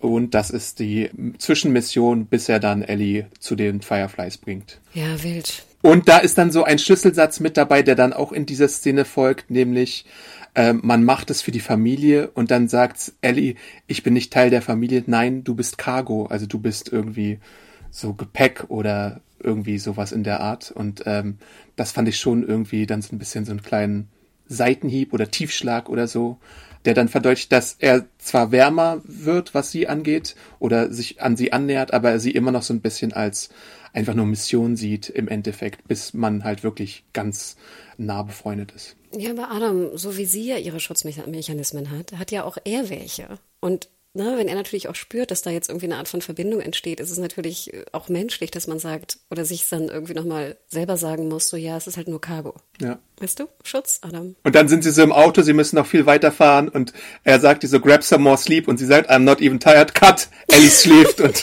wacht dann erst später wieder auf, wo sie angekommen sind. Sehr witzig wieder. Ach, das war, das war sehr smooth. Ja, absolut. Also ich liebte diesen ganzen, sag ich mal, ersten Part von der Folge. Ich finde es, ach ja, ich höre auf, über TVD zu, zu lästern, aber Adam, hätten wir das einmal erlebt, eine solche, sag ich mal, 20 Minuten Szene in 177 Folgen. Und wie gesagt, ich will Ihnen die ersten Staffeln da gar nicht anpuppen. Nehmen wir mal die ersten drei Staffeln weg, aber es sind ja nur, ich weiß nicht, 30 Folgen oder 40. Mhm. Und dann hatten wir noch 130 Folgen. Wer Gabriel? äh. Sorry. 100 fucking 30. Ich komme da nicht drüber hinweg.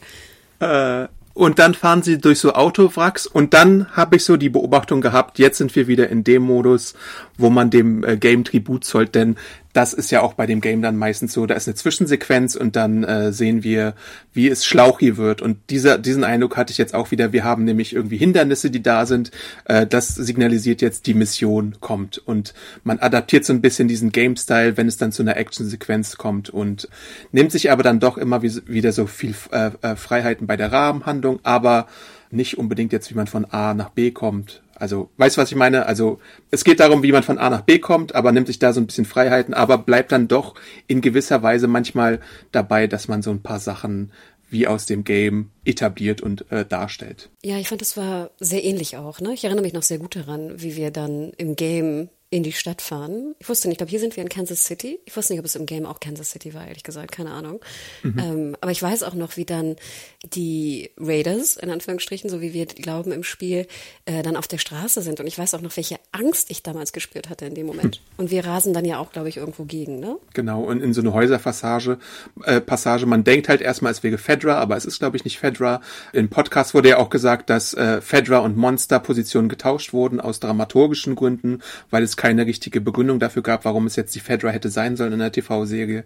Äh, aber wir äh, sehen hier, wie Joel und Ellie im Auto in einen Hinterhalt gelockt werden, wie sie dann beschossen werden und im Endeffekt steigen sie dann aus aus dem gecrashten Auto und Ellie soll durch ein Loch in die Wand gehen und sich dort verstecken, solange Joel äh, sich um die Angreifer kümmert. Und ich weiß, ich hatte irgendwo, ich glaube, es war via Twitter, irgendwer meinte, glaube ich, dass die Person es nicht so geil findet, wie die Schüsse klingen. Und ich finde aber hier, gerade wo Joel sozusagen hinter dem Auto schießt, ich finde, es klingt sehr, sehr gut. Ich mag die, den, das Geräusch der Schüsse wahnsinnig gern, weil für mich sind die ganz schön mächtig. Und ich glaube, die Person kritisierte, dass sie nicht mächtig genug sind. Ähm, mhm. Aber das nur so am, am Rande. Aber du sagst es, ne? Dann kommt also jemand äh, irgendwie von hinten. Joel äh, läuft Gefahr zu ersticken. Also ich würde sagen, der ist auch in, in Lebensgefahr. Ja. Adam, was hättest du gemacht? Du bist jetzt Ellie. Du zwängst dich da durch das Loch, hast eine Pistole. Hättest du ihn bedroht von hinten oder hättest du gleich abgedrückt? Ja, das ist die Frage. Wenn ich wüsste, dass mein Partner in Lebensgefahr ist, hätte ich wahrscheinlich auf den Kopf gezielt. Aber man muss ja auch sagen, sie ist 14, sie hat es noch nicht oft gemacht und wir erfahren ja auch, dass sie es doch vielleicht schon gemacht hat. Ich weiß, es, es kommt halt immer auf die Situation wirklich drauf an, wie viel Todesangst ich habe und wie viel Angst ich darum habe, jetzt allein zu sein. Weil ich fand es schon, also ich, ich war halt natürlich, wie du schon sagst, ne, who knows, wie wir reagiert hätten. Aber ähm, ich fand schon, es ist sehr charakterbezeichnend, dass sie abdrückt. Ja. Und sie zückt ja auch erstmal das Messer, aber dann nimmt sie die Waffe raus und macht diese Aktion. Und es, es ist natürlich auch so inszeniert, dass man sieht, dass jetzt äh, Joel in Todesgefahr ist, weil sie sonst wahrscheinlich gar nicht überhaupt agiert hätte, würde ich einfach mal behaupten. Genau, ja, nee, würde ich dir auch recht geben. Und dann natürlich die super krasse Szene, ne, dass Joel sagt, ne, geh wieder zurück da in deine, deine Ecke. Mhm, mh. Und dann zieht er seinen, seinen Revolver, wo ich auch schon dachte, oh Gott, denk an die Patronen. Und sie sparen sogar Patronen. Sorry, ist jetzt ein bisschen morbid von mir, aber sie sparen Patronen. Ja. Er und er Patronen. heult und er, er, also der, der Brian, wie er heißt, glaube ich, heult, nennt seine Mutter, gibt sein Messer auf, aber Joel macht dann halt äh, kurzen Prozess doch mit ihm. Obwohl ich da auch immer denke, weißt du, gerade wenn auch die Leute so ne, eine Falle stellen und ähnliches, ich weiß nicht, also da hätte ich, glaube ich, auch nicht weißt du, darauf geachtet, was er mir sagt. Mhm. Und dann ist es halt wieder so ein Game-Moment, äh, also A, dass sie überhaupt erst durch dieses kleine Loch äh, schleif, äh, klettern muss. Und dann sagt er ja auch, ich kann da nicht durchkommen, du musst mir den Weg freiräumen und dann räumt sie ja auch das, die verstellten Sachen da in dem anderen Raum weg, äh, die natürlich äh, die Tür dann irgendwie verschließen. Das ist schon ganz witzig wieder. Und wir haben jetzt auch den Stealth-Aspekt der Spiele in dieser Episode drin, dass sie sich so durch die Hinterhöfe dann da durchluschern und so. Und danach sehen wir eine neue Person. Hast du noch etwas zu dem Verstecken und Stealth-Aspekt, bevor wir dann zu der neuen Person kommen? Ich liebe, dass du das Wort Luschern benutzt. nee, wir können den Cut machen. Okay. Also, wir haben ein Verhör in einem Container und wir lernen eine neue Protagonistin kennen, nämlich Kathleen, gespielt von der grandiosen Melanie Linsky die wir aus Yellow Jackets kennen, Two and a Half Men, Candy, Togetherness, Easy, Castle Rock, Young Sheldon und so viel mehr. Äh, aber jüngst wahrscheinlich aus Yellow Jackets. Viele kennen sie, glaube ich, aus Two and a Half Men als Dummerchen, aber inzwischen hat sie ja sehr viele dramatische Rollen, wo sie ihre Acting-Chops einfach unter Beweis stellt.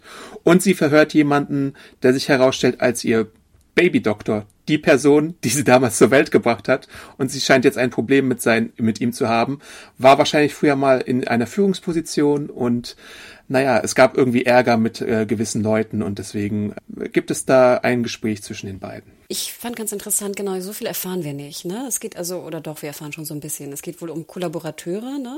Also scheinbar scheint das mhm. auch nicht so lange her zu sein, dass da eine andere Macht herrschte oder Fedra herrschte in dem Sinne. Mhm. Wir sehen auch noch das Poster im Hintergrund, wofür Fedra eigentlich steht.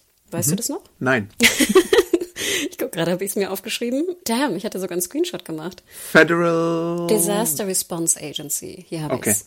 Und ich finde ja, ich weiß ja nicht, kurze Klammer, ich denke dabei immer an FEMA. Ja. Oder? Ich denke, das ist auch der Verweis, oder? Kann, kann schon sein, ja. Weil das ist natürlich durch ähm, Hurricane Katrina vor allem, glaube mm. ich, uns alle in Erinnerung. Genau, also ich habe vorher auch noch nie von FEMA gehört, aber dann genau, wenn ihr euch erinnert, bei Hurricane Katrina, das war sozusagen die, ich habe es auch notiert, Moment, Federal Emergency Management Agency. Ich glaube, es war mhm. Management, I don't know. Und wie du schon sagst, also es, es geht, sie, man, wir erfahren, dass sie eine Person sucht, und zwar Henry, der Name wird äh, gesagt, und dass auch sie glaubt, dass dieser Doktor irgendwas, irgendwelche Informationen weitergegeben hat an, an eine andere Macht, die mhm. dazu geführt hat, dass ihr Bruder umgebracht wurde. So habe ich das verstanden, korrekt? Ich glaube auch, ja. ja?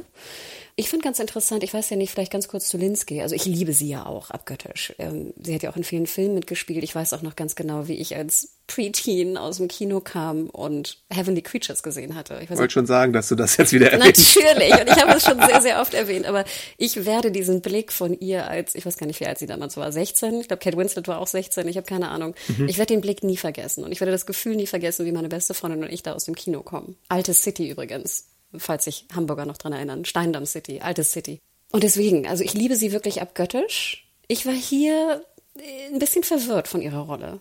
Kannst du verstehen, warum? warum? Äh, ich glaube, es ist eine neue Figur, oder, die wir hier kennenlernen. Also mir war sie, ich habe äh, beim Wiki geguckt, ob ich Kathleen jetzt äh, im Game irgendwie mich erinnern müsste, aber ich glaube, sie ist auch eine neue, oder? Nee, absolut. Also ich kenne die Person nicht. Ich glaube, wir können vorweg sagen, ist glaube ich kein Game-Spoiler jetzt nach zehn Jahren, dass wir von der anderen Seite ja, wie du eingangs schon sagtest, das ist ja eine andere, ne, das ist ein bisschen anders geschrieben hier und wir erfahren mhm. auch nichts von den anderen. Ich habe auch immer das Gefühl, dass die menschlichen Gegner sowieso auch immer eher relativ einseitig böse sind anfangs. Kanonenfutter auch. Ne, genau. Also da erfahren wir eigentlich nichts. Und ich finde es ja immer gut, wenn wir auch die andere Seite menschlich vorgestellt bekommen. Das hatten wir ja mhm. ganz kurz bei TWD, was Positives mal in dieser Satellitenradarstation.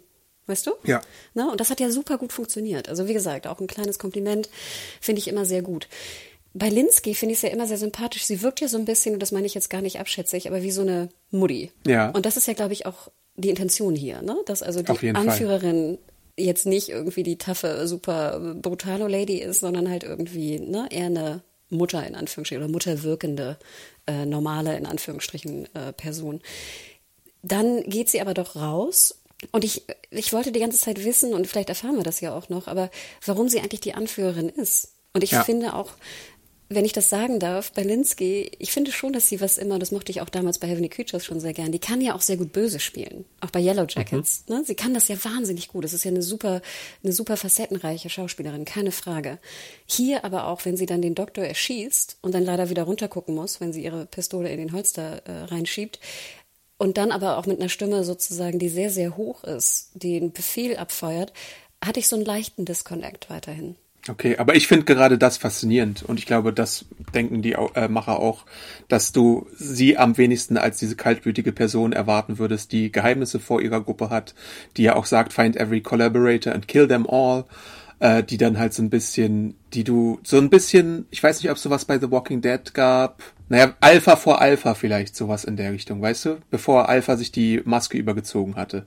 Oder Obwohl bevor da sie halt. Der Creep-Faktor schon ziemlich hoch war. Genau. Und ich finde, bei mir hat es ganz gut funktioniert. Ich war auf jeden Fall fasziniert davon, wie es ist, weil ich auch nicht genau wusste, was jetzt auf uns zukommt. Und äh, wir etablieren ja danach auch schon, dass es weder Fedra noch die Fireflies sind, in dem Gespräch von Joel und Ellie, die sich in diesem zeitungsverdeckten Raum äh, befinden und sagen, äh, wir rennen jetzt zu dem really tall building, sobald wir keinen Truck mehr hören. Also ja, da sind natürlich auch gewisse Sachen im Dunkeln mit Absicht einfach drin. Ähm, also mal sehen, wie es sich dann weiterentwickelt. Und sie sieht ja dann auch, äh, sie wird von diesem einen Soldaten, der bei IMDb drin steht als Perry, gespielt von Jeffrey Pierce, zu diesem Raum geführt, wo wahrscheinlich der große Pilz oder irgendwas drunter steckt, wo sich der, wo der Raum aussieht, als wäre dann großer Wasserschaden oder so, aber wahrscheinlich sind es dann die Cordyceps. Ähm, und das ver verbirgt sie dann halt vor ihrer Gruppe. Sie etablieren ja dann auch noch, dass äh, die Angreifer, also Joel und Ellie, so ein paar von denen umgebracht haben und dass ihr einer Kumpan dann keine Chance mehr hat, auch nicht mit einem Doktor und dann geht sie ja rüber und erschießt den Mann. Wobei ich mich frage, in der Welt, ich glaube, ich würde den Doktor nicht erschießen. Ich auch nicht. Das ist ja immer die alte Walking Dead Problematik. Nur weil ich immer denke, Doktoren sind wichtig. Also, ja. I don't, I don't know. Aber ich glaube vielleicht, um noch meine, sage ich mal, sehr harte Aussage bezüglich Melanie Linsky gerade noch mal zu, vielleicht ein bisschen zu revidieren. Aber ich glaube, was mich auch störte an der Szene war, wir sehen dann ja diese Szene vor, vor den anderen Pieps, ne, aus der Gruppe. Mhm. Und ich war nicht besonders happy, wie die Komparsen sozusagen aussahen und wie sie spielten. Okay. Und nur kurze Klammer, wie gesagt, das ist auch jetzt so ein Hanna-Ding, aber ich fand, die sahen aus, die sahen alle so verkleidet aus. Mhm. Und die hatten alle, weißt du, was natürlich sinnvoll ist. Natürlich, in der Welt würde ich auch irgendwie einen Helm tragen oder sowas, keine Frage. Aber es sah für mich so ein bisschen aus wie bei The Division oder so. Okay. Ich weiß nicht, ob du The Division mal gespielt hast. Ich nicht wirklich, nee. aber ich kenne sozusagen so ein anderes Kunstprojekt dazu, deswegen glaube ich, kenne ich es relativ gut. Ähm, aber das fand ich, sage ich mal, ich glaube, das hat einfach generell bei mir so ein Disconnect ausgelöst, die in Anführungsstrichen Verkleidung, irgendwie alle die verschiedenen Helme, Mützen und Co. und dann auch die Blicke der Komparsen, wie gesagt, in dem Moment. Den Perry, wie du sagst, fand ich super. Der stand auch sehr gut. Weißt du, der stand mhm. richtig so, ja. na, der war, der war super, sieht auch super aus, finde ich, für so einen ja. Dude. Aber du hast schon recht, das ist natürlich also der klassische Look und ich glaube auch, dass sie, wie du sagst, eher brechen wollten mit diesem typischen Bild und klischeehaften Bild von einer Anführerin, was man so hat. Und ich glaube, diese Komparsensache, das kann ich auch ein bisschen verteidigen. Sowas gibt's ja auch in vielen Games einfach. Wenn du in einer anderen Region bist, dann hast du verschiedene Leute, die sich verschieden uniform kleiden. Und vielleicht ist es einfach nur so ein kleines Easter Egg zu sowas, weil äh, auch im zweiten Game, ohne da zu viel zu spoilern, gibt's ja auch noch diverse Gruppen, die dann auch so ein bisschen verschiedene Looks haben, die sich so ein bisschen angleichen. Weißt du, was ich meine? Das Kostümdesign war sonst so gut. Und hier fand ich es ein bisschen okay. nicht so mhm. subtil und gut gelöst, meiner Meinung nach. Aber wie gesagt, mhm, auch klar. who cares? Who cares? Dann gibt es eine sehr äh, süße und wichtige Szene, wie ich finde. Denn Joel entschuldigt sich zunächst halbherzig und dann doch relativ ernsthaft, dass sie eingreifen musste und äh, er den Angreifer nicht hörte. Und da fließen, glaube ich, auch Tränen, wenn ich das richtig sehe. Und dann kommt diese Sache, wo sie sagt, it wasn't uh, my first time. Und dann reagiert er, wie Joel öfter mal reagiert, relativ blitzschnell, gibt ihr die Waffe und äh, lässt sich zeigen, wie sie denn eine Waffe hält. Äh, sie hat bei der Fedra School gelernt, wie man das macht und er ist der Meinung, ne, äh, das kann ich dir besser zeigen. Hier, so, pass mal auf, so ist der Griff, so machst du den Daumen und dann nimmt er die Waffe ab, lädt sie und dann gibt er ihr sie zurück, damit sie sie in den Rucksack packt und nicht in ihre Jeans, weil sie sich sonst den Popo abschießt, natürlich. Ja, und es hat was sehr Väterliches, finde ich. Also nicht, dass ich jetzt sage, das ist ein Väter muss der Tochter, ein Vater muss der Tochter beibringen, wie man eine Waffe hält. Aber ich fand schon krass, wie, wie sozusagen, wie, wie, was für, was, wie diese Vatermomente da ja auch einfach, diese Mechaniken, die er natürlich auch von damals noch kennt, wie die wieder hochkommen irgendwie. Und das fand ich irgendwie auch ganz süß, aber auch natürlich die Unfähigkeit, wenn er nicht auf emotionaler Ebene Zuspruch geben kann, dann tut es halt auf einer anderen Ebene. Genau. Dann gibt es eine Szene, wo Joel die klassische Game-Räuberleiter macht und sie scherzt, where would you be without me? Und er sagt, in Wyoming. Und sie sagt dann, I just walked into that one, right? Äh, auch wieder sehr witzig. Und dann äh, fragt Ellie ihn kurze Zeit später, woher von dem äh, Hinterhalt wusste. Und er sagt sowas wie, ja, ich war auf beiden Seiten der Medaille oder auf beiden Seiten des Konflikts auch mit Tess und mit Tommy zusammen. Und sie fragt dann, was ich auch wieder sehr bezeichnet finde, did you kill innocent people? Also hast du unschuldige Leute getötet? Und er weicht dieser Frage aus und antwortet auch gar nicht darauf und lenkt vom Thema ab. Das ist schon interessant. Da fällt auch die Altersangabe nochmal 56 Jahre, was mich dazu äh, bewogen hat, sein echtes Alter zu googeln. Er ist 47 Jahre alt, also Pedro Pascal. Und äh, sie scherzt dann ja auch so ein bisschen sowas wie von wegen, dass er, als er verschnaufen will, dass sie ihn das nicht machen lässt. Fand ich auch wieder witzig. Und dann wird auch wieder klassisch Game, werden Scherben im Raum verteilt, damit sich niemand an sie ansneaken kann. Aber naja, so gut gelingt das vielleicht doch nicht. Wieder Worldbuilding, ja. weißt du, wie schütze ich mich nachts, wenn ich schlafe? Ne, und dann ja. erfahren wir ja auch noch von seinem schlechten Ohr, ne, was wir ja vorher auch schon wussten, so ein bisschen. Also, ne, du, Sachen werden auch nicht einfach so gedroppt. Sie spielen auch später noch eine Rolle. Das mag ich Richtig. ja auch immer gern. Es muss nicht immer sozusagen den Turn geben, aber manche Sachen kommen halt wieder. Ja, und der Dad-Joke über Diarrhea, die hereditary ist, also Durchfall, der vererbbar ist. It runs in your genes. Oh Mann, das ist einfach turbo schlecht, aber irgendwie auch, wie sie dann lachen, das, das klickt einen auch. Ja. Ja, wieder. Dieses, dieses eingemummelte Lachen von Pedro Pascal. Das ist wirklich, also das bricht mir jedes Mal das Herz. Und wir hören, äh, also dann äh, erfahren wir, dass diese Taktik mit dem Glas sich gar nicht so gut ausgeht, äh, beziehungsweise klappt. Denn äh, zwei Leute haben sich eingeschlichen, die also Ellie weckt dann Joel, der eingeschlafen ist, und wir sehen zwei weitere Charaktere, die dann auch noch in der nächsten Folge eine Rolle spielen werden. Adam, ich fange mal an mit meinem Kurzfazit. Also ich. Aber warte. Ach so, halt.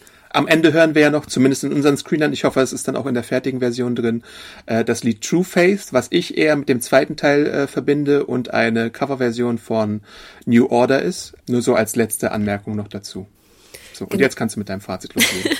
genau, und ich auch, also ich finde, du hörst auch sofort Ashley Johnsons Stimme natürlich, weil ich witzigerweise, ich kenne den Score auch relativ gut vom zweiten Teil, aber ich habe dann immer so meine Lieblingslieder gehört und ich habe den selten komplett gehört. Und auch das Lied habe ich wirklich sehr, sehr selten gehört. Und als es Was? anfing, ja, sorry, als es anfing, dachte ich so, oh, Ashley Johnson. Und dann dachte ich mir so, weil ich gerade, wie gesagt, so viel durch diese Bye-Bye Dudes so an die Stimme dachte, war es mir natürlich sofort präsent, dass ich dachte, ach, wie cool. Und dann musste ich es aber noch mal googeln und dachte so, okay, Frau Hunger, toll, dass du das irgendwie die ganzen Jahre, was heißt die ganzen Jahre, seit Mai 2020 irgendwie verpasst hast. Sorry. Ja, mein Kurzfazit. Also ich fand, es war auch wieder eine, eine sehr, sehr gute Folge, keine Frage. Die Interaktion und das Zusammenspiel, die Dynamiken zwischen Ellie und äh, Joel sind fantastisch, top-notch, keine Frage. Ich hatte so ein bisschen Probleme, sage ich mal, mit den People, wie auch immer wir sie jetzt nennen. Wie nennen wir sie eigentlich? Weiß ich nicht. Wir haben noch keinen guten Namen dafür. Das war für mich nicht so ganz rund. Aber wie gesagt, es ist vielleicht auch ein bisschen unfair, weil wir werden jetzt, schätze ich mal, in der nächsten Folge irgendwie mehr auch davon erfahren, von diesen Charakteren. Aber sage ich mal, für mich ist die Episode nicht ganz so stark wie die letzten drei. Oder vor allem auch die letzte, klar. Ich meine, von diesem High irgendwie auch runterzukommen, ist natürlich auch ein bisschen hart. Aber mhm. deswegen ist es für mich keine Fünf-Sterne-Folge. Adam. Mhm. Und natürlich ist jetzt die Frage, werte ich die Interaktion zwischen Ellie und Joel noch so viel höher als den Rest? Aber ich glaube, ich muss da einfach einen kleinen Abzug machen. Einen kitzekleinen. Was sind das 4,5? Was nehmen wir? Äh, Puns. Dead Jokes. Dead Jokes, genau. Ähm, würde ich vergeben für die Folge. Und du? Ähm, also ich fand die Folge nett, äh, unterhaltsam. Die ganze Joel und Ellie Interaktion hat, hat mich abgeholt natürlich. Wir haben einiges Gamiges drin, aber und wir haben auch die Menschen jetzt mehr als Bedrohung mal etabliert statt die Klicker. Das ist ja auch nett, dass du in jeder Episode mal so einen Aspekt äh, aus der Welt kennenlernst. Also mal die, die QZ, dann natürlich die, die, die Roadmap, dann äh, andere Leute außer Joel und Ellie, dann die Klicker und die Monster, dass wir da ein bisschen Hintergründe kennen. Und jetzt halt auch Menschen abseits von Boston, wie sie leben und sich etablieren. Das finde ich äh, gut, dass man da Abwechslung hat bisher in den Folgen. Dieses Slice of Leisige finde ich immer interessant, dieses Amerikaner so mit dem Fahren durch die Stadt äh, und die Ortschaften finde ich gut. Aber wie du schon sagst, das war jetzt äh, nicht unbedingt äh, auf dem Niveau von anderen Folgen, die wir davor gesehen hatten, aber muss es ja auch nicht immer sein. Also man kann auch immer mal eine Durchatempause einbauen. Und deswegen würde ich sogar ein bisschen tiefer gehen als du und ich würde vier Sterne geben. Solide vier Sterne, was ja immer noch ziemlich gut ist. Also ich meine, klar, es kann nicht immer 4,5 oder 5 Sterne sein, warum auch. Die Folge war trotzdem sehr unterhaltsam mit ihren 45 Minuten insgesamt. Ja, und ich habe jetzt gleich noch eine Anmerkung, äh, die äh, ich gesehen hatte, denn ich habe den Fat Man Beyond Podcast gehört oder gesehen bei YouTube, kannst du ja auch machen. Und wenn Kevin Smith da nicht dabei ist, dann macht Mark Bernardin den alleine und nennt das Ganze Black Man Beyond. Und diesmal hatte er sich Tiffany Smith eingeladen, die man als Meghan Markle Darstellerin aus so einem Film kennt oder als Host von DC äh, zum Beispiel. Und die haben eine interessante Anmerkung gemacht, die ich noch mit euch teilen wollte, weil's, weil ich es ziemlich spannend finde, so als, als Denkanstoß. Denn natürlich wissen wir, äh, dass die Pandemie oder die Pilzpandemie sozusagen im Jahr 2003 angefangen hat und somit ist auch die Popkultur in dem Jahr stehen geblieben. Das heißt, es gibt keine richtigen Smartphones, sowas wie YouTube, Social Media, gewisse Filme, musikalische Einflüsse, Streaming, sowas hat alles nicht stattgefunden und deswegen sind wir natürlich sehr retromäßig unterwegs. Dadurch erklären sich auch gewisse Songs, die wir hören, also Linda Ronstadt und Hank Williams, aber auch sowas wie jetzt äh, New Order und andere Sachen. Und auch diese Codes mit den äh, 60er, 70er, 80ern ergeben noch viel mehr Sinn. Und das einfach so als Food for Thought noch so als Abschlussbemerkung wollte ich euch dann mit auf den Weg geben, weil es stimmt natürlich. Ähm, irgendwann, natürlich, wenn du mehr Zeit hast, dich wieder der Kultur oder dem Wiederaufbau einer Kultur und einer Gesellschaft zu widmen, kannst du auch neue Sachen schaffen.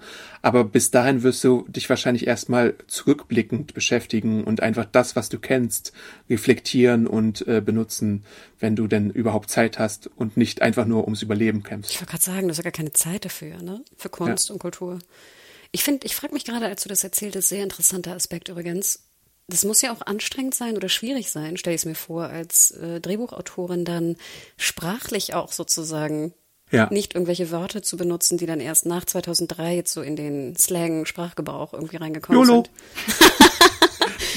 ne? Lost oder so. Ich weiß ja nicht, wie das in US ist, aber ich schätze ja. mal, die Entwicklung gibt's natürlich auch dort und in allen Sprachen. Ähm, aber das stelle ich mir ganz interessant vor, wenn ich überlege, wie wir vor 2003 gesprochen haben. Ja, das war ja auch eine Sache, die äh, Mario, glaube ich, in Lord of the Rings äh, beschäftigt hatte, denn in der Pilotfolge hat jemand okay gesagt, soweit ich das mich erinnere. Ich weiß nicht mehr genau, ich habe es nicht so eng verfolgt. Aber bei The Lord of the Rings musst du ja auch darauf achten, dass du nicht solche neumodischen Worte benutzt oder solche, die aus gewissen technischen Innovationen herauskommen.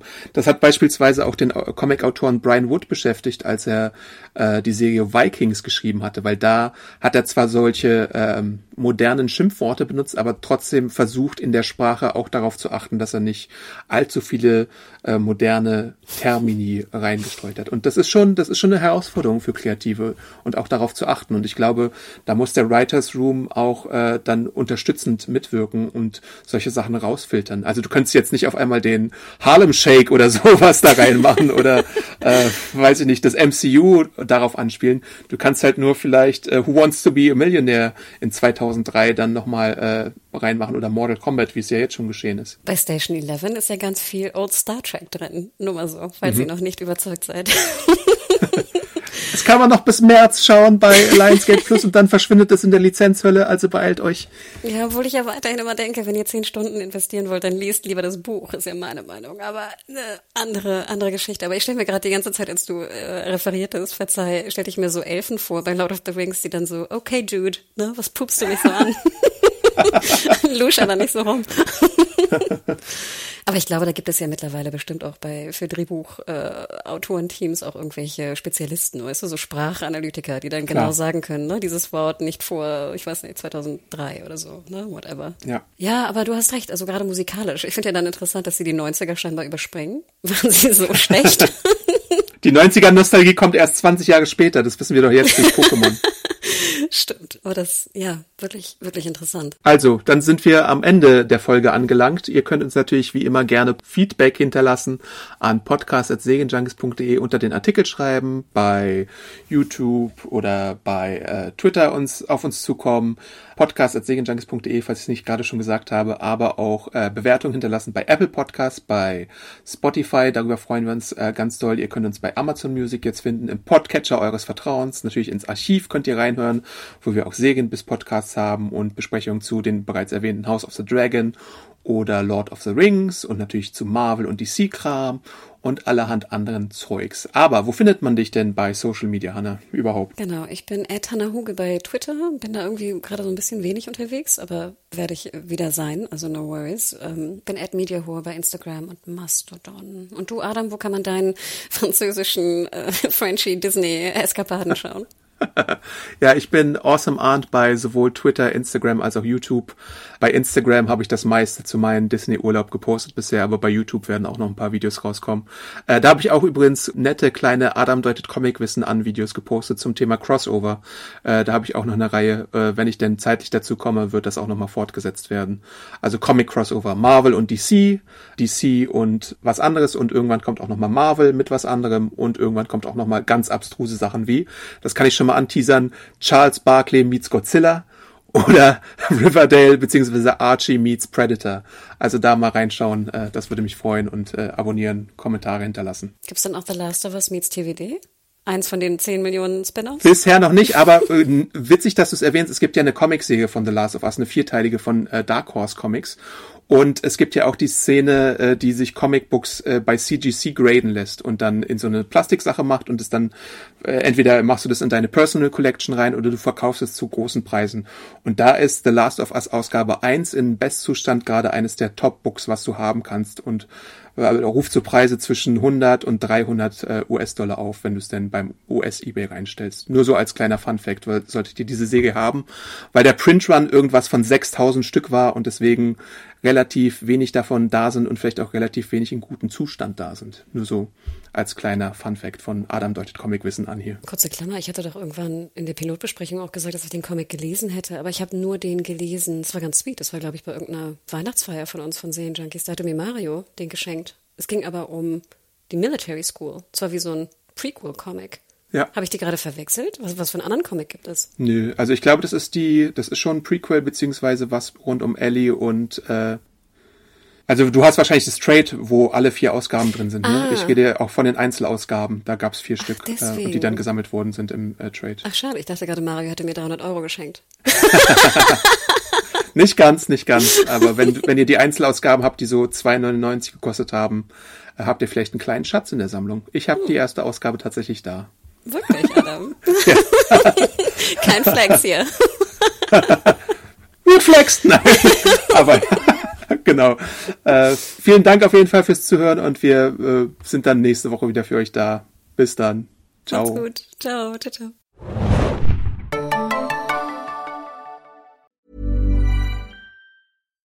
Botox Cosmetic, out of botulinum toxin A, FDA approved for over 20 years. So, talk to your specialist to see if Botox Cosmetic is right for you.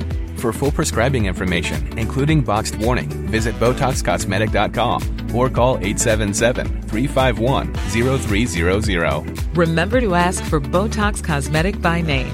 To see for yourself and learn more, visit BotoxCosmetic.com. That's BotoxCosmetic.com.